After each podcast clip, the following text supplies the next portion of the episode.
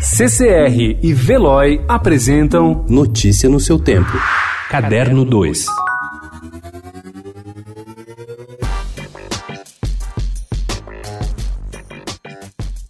A partir desta terça-feira, São Paulo inicia uma quarentena cultural.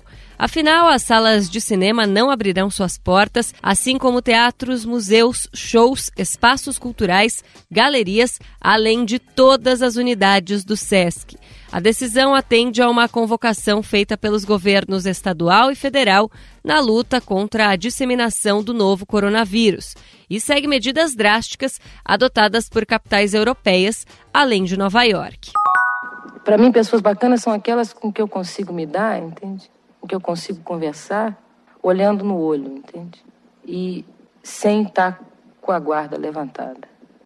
Mas parece que cada dia que passa as pessoas bacanas estão ficando mais escassas.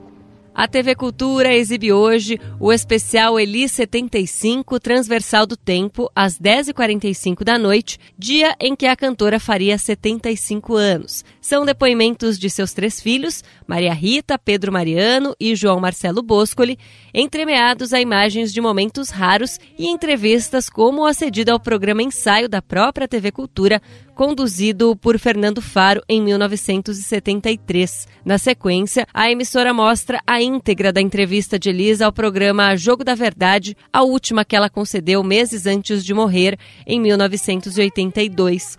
Antes dos dois, às 8h45 da noite, o programa Metrópolis também faz uma matéria especial para lembrar a data.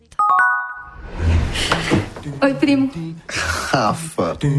Você é prima do Vini? Prime, eu sou uma pessoa não binária e o meu pai não aceita isso. Eu resolvi vir para São Paulo, morar com meu primo gay, que entende exatamente de tudo isso.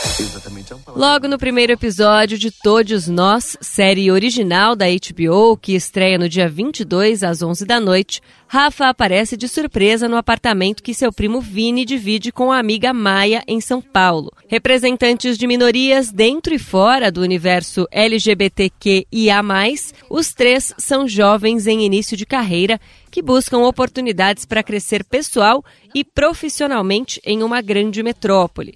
A comédia dramática discute questões de gênero e identidade. Notícia no seu tempo. Oferecimento CCR e Veloy.